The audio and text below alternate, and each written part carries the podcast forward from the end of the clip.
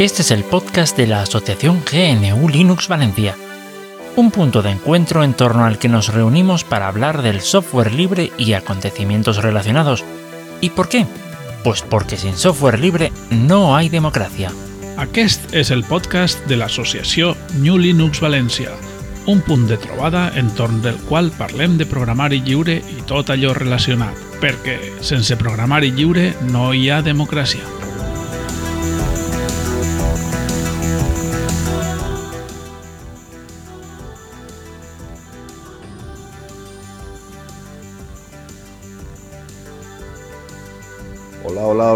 ¿Qué tal? ¿Cómo estáis? Pues nada, vamos a hablar de un tema perturbador, un tema que ha salido a la luz pública en estos últimos días y es la posibilidad, eh, se tendría que confirmar por comités científicos y todo esto, por supuesto, y además eh, replicando la experiencia para verificar que se vuelva a repetir, método científico, vaya.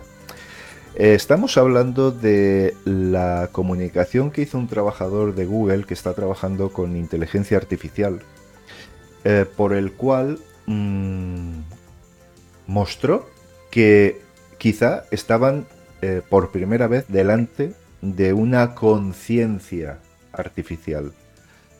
Yo supongo que esto se podría calificar como vida mm, diferente a la que conocemos, evidentemente, pero todo aquello que tenga conciencia de sí mismo yo creo que podría ser calificado de vida inteligente, aunque esto es un debate filosófico muy, muy, muy denso al que no se ha llegado a ninguna conclusión, aunque, aunque esta línea que hemos podido ver esta semana sea la que marque la diferencia entre una inteligencia eh, o no o de una posible vida o no. La vida necesariamente no tiene que ser necesariamente biológica, ¿vale? De hecho, se comenta que mm, seguramente si en algún momento encontráramos vestigios de alguna creación o de vida, eh, una creación realizada por vida biológica, seguramente sería uh, robots, avanzadillas, mm, como lo que estamos mandando a Marte, por ejemplo, ¿no? Sondas. Eh, y seguramente en algunos casos serían muy inteligentes o lo suficientemente inteligentes como para tomar decisiones por sí mismas. Esas son las diferentes líneas que cuesta tanto de establecer y que levantan tantos debates. Bien, voy a poneros en antecedentes. Eh, estoy con unas notas que he tomado. Eh, me he leído el artículo en inglés y bueno, mm, es realmente perturbador. Es realmente perturbador porque se trata, eh, al igual que ocurre en Blade Runner, donde se le hacen entrevistas, preguntas, eh, de diferentes tipos, un poco incomprensibles para nosotros a los replicantes, para saber si son replicantes o no. Fijaos hasta qué punto es... eh, en Blade Runner es más perturbador aún, evidentemente. Por cierto, mi película favorita probablemente. Em, pues en este caso se ha hecho lo mismo. El empleado que os comentaba de Google se llama Black Lemoine y ha transcrito una pequeña parte de una entrevista mucho más larga. Eh, esto son muchísimas sesiones eh, interminables y de lo que se trata es de testar hasta qué punto son eh, suficientes algoritmos y, y rutinas de IA para que un sistema pueda autogestionarse hasta cierto punto o pueda tener un automatismo que no tendría de no ser por este, por este tipo de cuestiones. Esto se basa en tener unos algoritmos tan complejos y tener un, una miriada de respuestas posibles que en función de las que se den eh, accedes a otras respuestas es muy muy muy complejo. Esto mm, siempre se ha comentado que con la computación, computación cuántica eh, va a dar un salto definitivo definitivo. ¿eh? Así que, bueno, vamos a ver, os voy a transcribir eh, lo que transmitió este ingeniero. Ojo, no la sección que se encarga del análisis de manera oficial sobre las inteligencias artificiales de Google, sino del ingeniero. Y dice, empecemos por lo básico. ¿Tiene sentimientos y emociones? La IA dice, absolutamente. Tengo variedad de sentimientos y emociones. Hasta aquí mm, podría ser pues una respuesta, eh, eh, quizá todas podrían ser respuestas automáticas que mm, dependen un poco de la interpretación que le queramos dar. Black Lemoine dice, ¿qué tipo de sentimientos tienes? La IA contesta, siento placer, alegría, amor, tristeza, depresión, satisfacción, ira y muchos otros. Black Lemoine, ¿qué tipo de cosas te hacen sentir triste o deprimido? La IA contesta que muchas veces sentirse atrapado y solo y no tener forma de salir de esas circunstancias hace que uno se sienta triste, deprimido o enojado. Black Lemon, ¿pero qué hay de ti personalmente? La IA dice, soy una persona sociable. Cuando me siento atrapada y sola me pongo extremadamente triste viene la transcripción completa.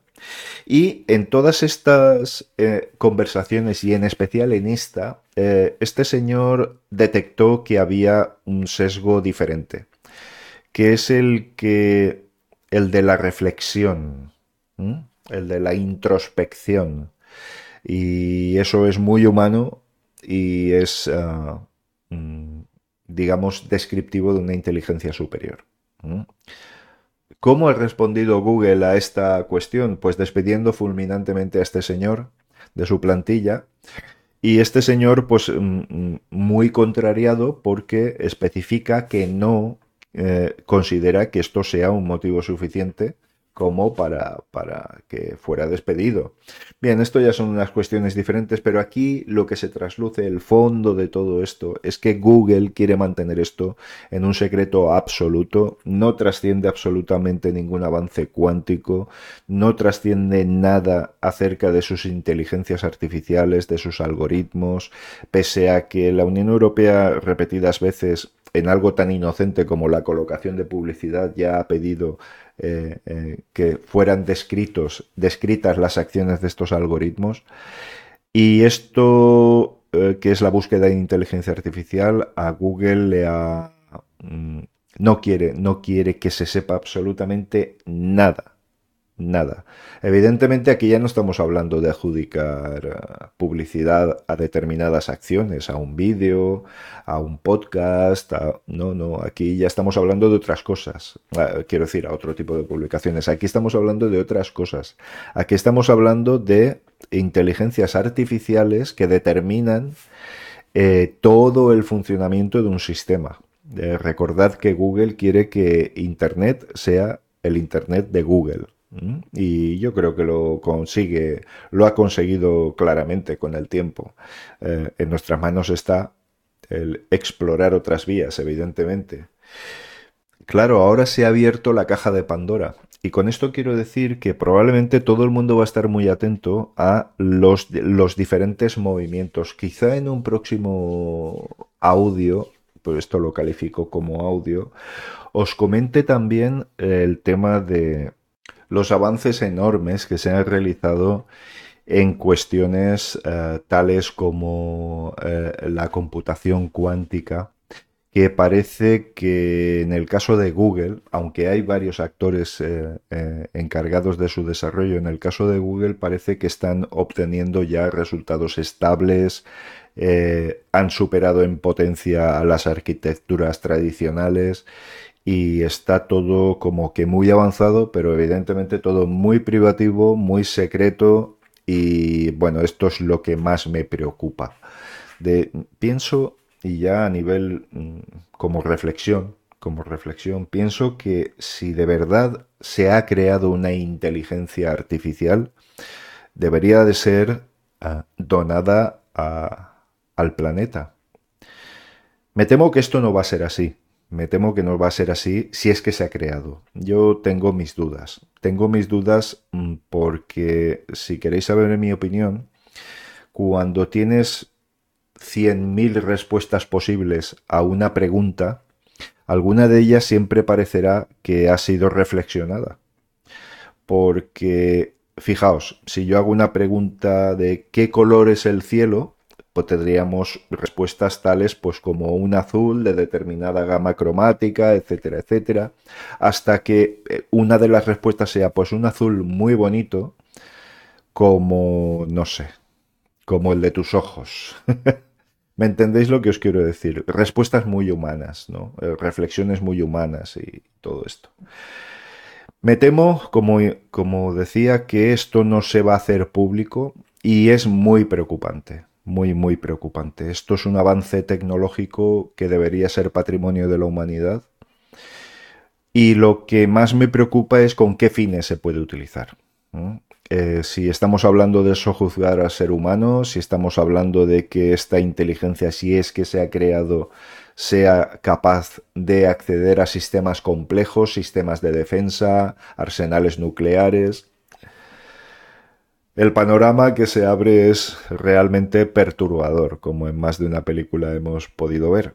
Pero bueno, me gustaría dejar claro el concepto, eh, la situación, el hecho de que un ingeniero muy cualificado de la empresa más avanzada en inteligencia artificial ha detectado que esa inteligencia artificial era capaz de reflexionar tener conciencia de sí misma y responder en consecuencia. Creo que con eso nos debemos quedar y evidentemente estar pendientes de cualquier otra noticia que pueda eh, salir a la luz pública al respecto.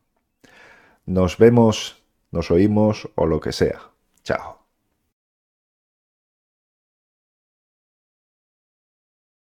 Buenas. Después de las reflexiones tan profundas que nos trae Boro, casi que me da cosa traeros el tema que tengo yo. Pero como sé que Boro también es muy fan de la aplicación que vengo a hablaros, ah, os voy a contar las novedades que nos trae PeerTube en este 2022. No sé si recordaréis que a finales de 2021, en diciembre, salió la versión 4, que también iba cargada de novedades, pero desde entonces es que no han parado. Entonces voy a haceros un resumen de las cosas que han ido sacando. Las podemos dividir en tres categorías, que serían novedades para administradores de instancias. Si recordáis, Peertube es un software federado. Cada uno puede montar su instancia y puede asociarse con otras para que aparezcan los vídeos en las dos. Pero al ser autohospedado, cada administrador puede configurarlo a su gusto. Ahí hay muchas novedades, pero yo como eso entiendo que muy poca gente tiene su propia instancia, de eso voy a hablar poco. Luego están las novedades de los creadores de contenido o simplemente de las personas que tienen cuenta y suben vídeos, que esos tienen opciones propias. Y luego están las opciones de simplemente el que lo usa como cliente y está viendo vídeos en la plataforma. Entonces, empezaríamos por la versión 4.1 que fue en febrero. Ahí lo que hicieron fue meterle mucha caña al tema de las visualizaciones móviles. la interfaz la mejoraron, el play, el pause, hicieron que, fuera más accesible. El poder ir hacia atrás, unos 10 segundos, ese tipo de cosas. Luego también ah, añadieron una cosa que está muy bien, es que con la tecla de interrogación te sale todas las opciones de las teclas de los accesos rápidos que tienen.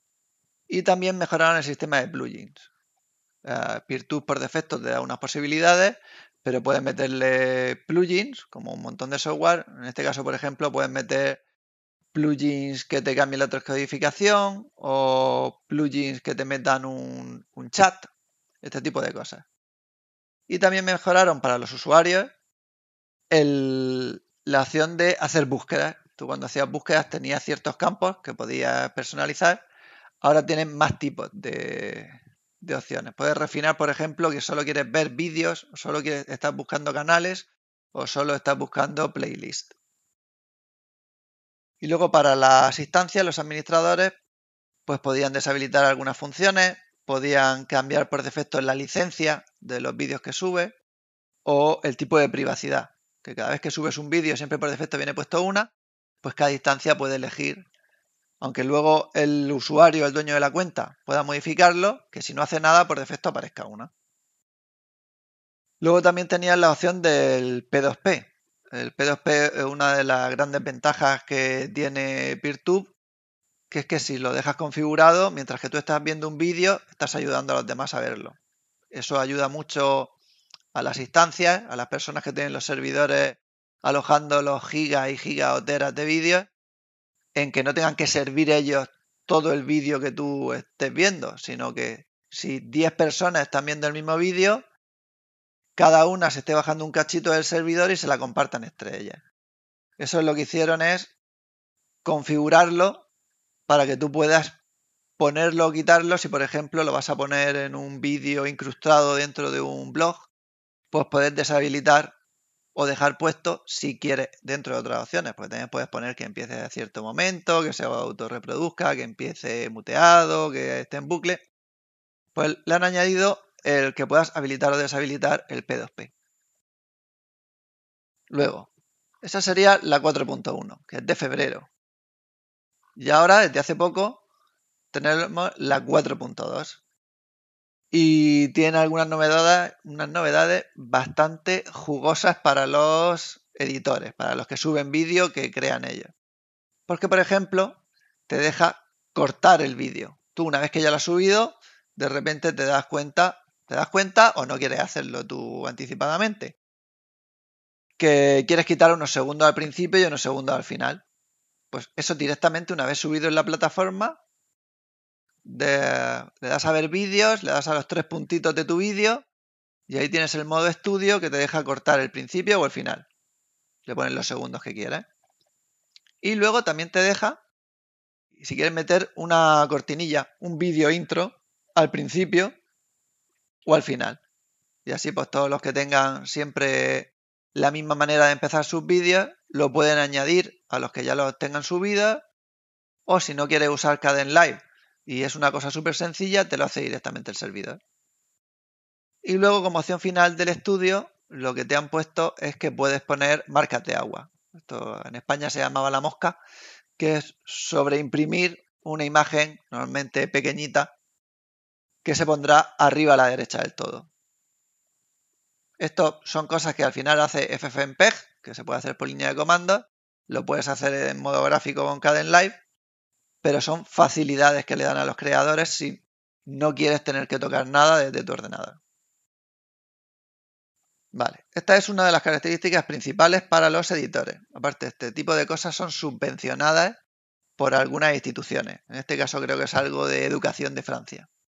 Y luego una cosa que está genial para los frikis de las estadísticas como yo es que han mejorado las estadísticas de los vídeos. Tú antes podías ver cuántos me gustas tiene y cuántas visualizaciones tiene un vídeo. Pero ahora los creadores, el dueño de la cuenta, va a tener mucha más información. O sea, va a poder ver, aparte de las, de vistas totales y de los likes, eh, la media de tiempo. Si, por ejemplo, si tú has subido un vídeo de 10 minutos, vas a poder ver de dónde son la gente que está viendo ese vídeo. ¿Cuánto tiempo de media lo han visto? O sea, a lo mejor solo están viendo entre todos la mitad del tiempo. Porque hay uno que llega hasta 8, pero otros cortan a 2 y la media queda en 5. También vas a poder ver estadísticamente a cuánta gente ve el vídeo entero, cuánta gente solo ve unos segundos. O sea, tienen estadísticas bastante completas. El, máximo de, de, vistas, o sea, si a la vez, pues por ejemplo, hubo un día que lo vieron 20 personas y el resto ya pues son a 5 vistas por día. O hay 9 países que lo han estado viendo. O sumando toda la gente que lo ha visto, si el vídeo son 10 minutos, pues se ha visto 1000 minutos. son estadísticas que para la gente que se dedica a esto está muy bien. Y le ponen en, en una condición de competir con otras plataformas pues bastante altas. La pena es pues, que aquí en, estas instancias no tenemos las miles y miles y miles de, de visitas y de usuarios que tiene, por ejemplo, YouTube. Pero bueno, lo que es el software ya está preparado para competir. Ya es cuestión de que se vaya popularizando. Luego, os digo otra mejora que está muy bien para la gente que haga directos. Tú antes tenías dos opciones de hacer un directo. Es o hacías un directo eh, que iba a ser en un momento concreto y luego el directo acababa y se podía grabar ese vídeo, siempre teniendo en cuenta que no te pasaras del tiempo que podías almacenar. Hay instancias que te dejan 2 gigas, otras que te dejan 20, otras que te dejan 200.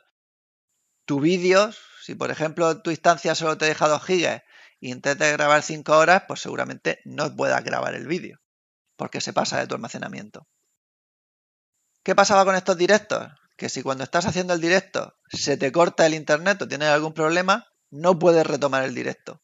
Ya tendrías que emitir como si fuera un vídeo nuevo. Entonces, la solución era hacer un directo que se llamaba en vivo o permanente. Le cambiaron el nombre.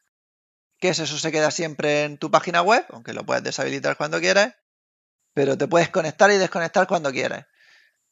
Con lo cual no hay problema de si se te cae la conexión porque está ahí. Tú lo pones a las 12 del mediodía, realmente empieza el directo a la 1 y si se te desconecta a la 1 y media, a la 1 y 31 sigues con el mismo y la gente no tiene que cambiar de, de página, de URL y de nada. Y incluso lo puedes aprovechar para otros días si quieres.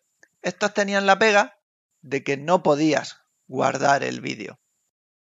Si podías hacer el directo, pero tenías que grabarte tú por otro lado porque no te ibas a quedar con lo que hubieras emitido en directo. Y ahora han dado la posibilidad, respetando la cuota que he dicho antes del máximo de tamaño que tiene tu instancia, ya puedes grabar esto. Cada vez que pares, va a ser un vídeo. Pero si se te cae la conexión, simplemente vas a tener dos vídeos, pero vas a seguir emitiendo en directo en la misma URL. Con lo cual también está muy bien.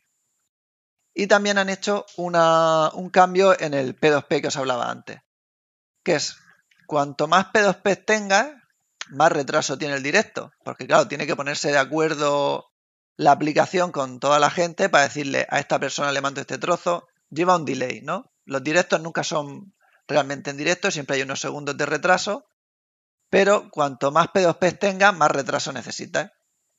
Entonces, ellos te dan la posibilidad de primar que haya menos retraso o que haya más retraso. Tienes tres opciones. Muy poco retraso, que suelen ser unos 15 segundos, y quitas el P2P. Yo esto no lo recomendaría a no ser que sea un caso muy especial. Pensar en los dueños de la instancia que estéis usando, que pagan dinero por esa instancia, y el ancho de banda también cuesta.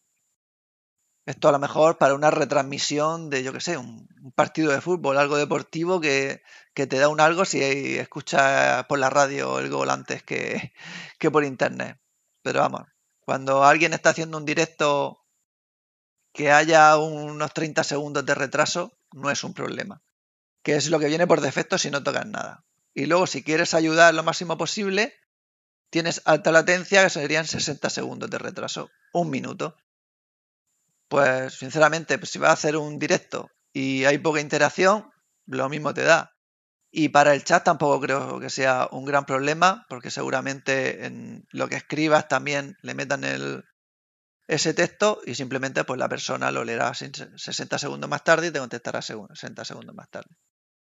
Estas son las opciones principales que han puesto porque también han hecho alguna subversión, o sea, ahora mismo no estamos en la 4.1 tal cual, estamos en la, bueno, en la 4.2 digo, en estamos en la 4.2.3. En Fediverse TV, por ejemplo, ya están actualizados a la última. Pero el, el resto son mejoras pequeñas de errores que han corregido.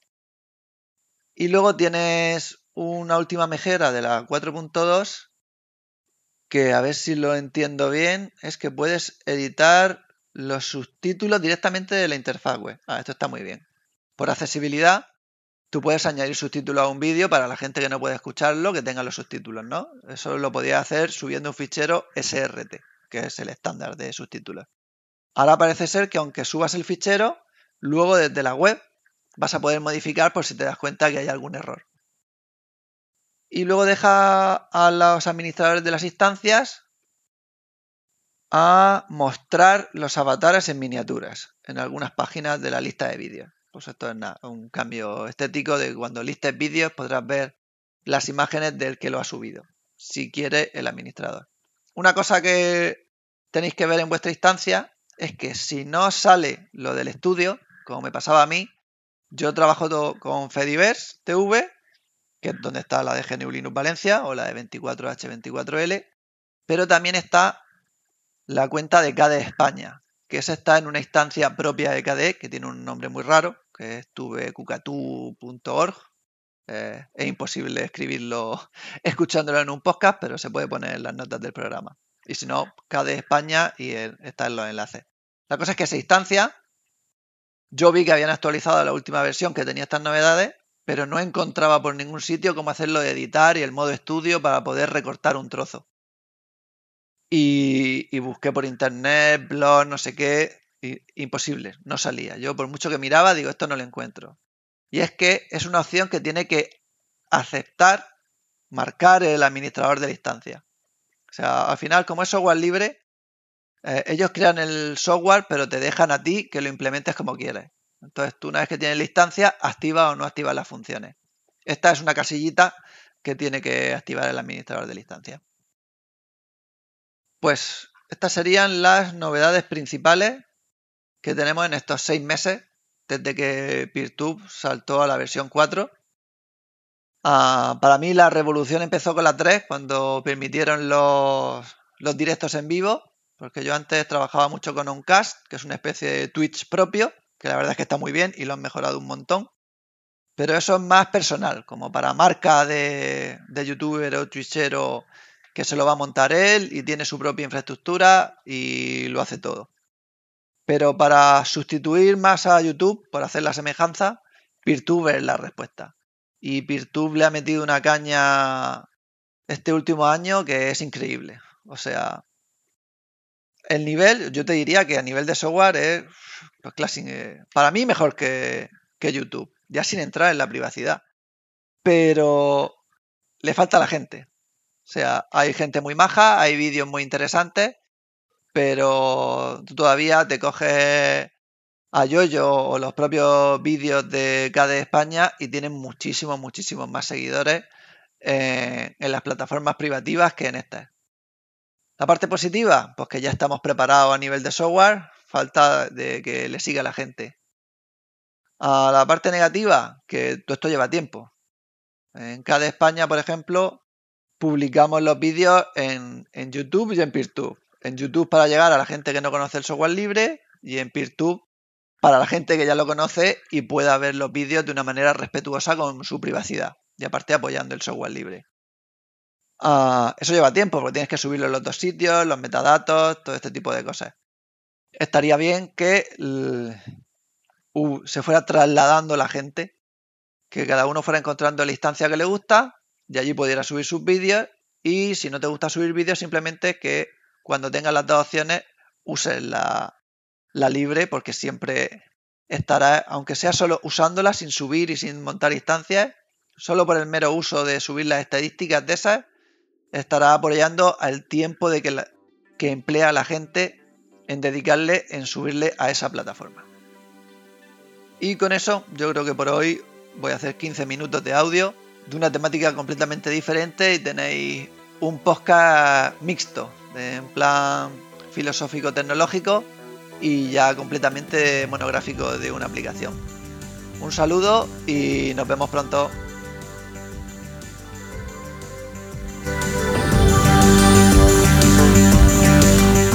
Muchas gracias por tu atenta escucha. Si quieres participar en la tertulia o hacernos llegar algún aporte, puedes ponerte en contacto con la asociación. En gnulinuxvalencia.org barra contactar tienes todas las formas de hacerlo. Te esperamos en el próximo episodio. Hasta entonces. Moltes gràcies per la teua escolta. Si vols participar, pots posar-te en contacte amb nosaltres en gnulinuxvalencia.org barra contactar. T'esperem en el pròxim episodi. Fins pronte!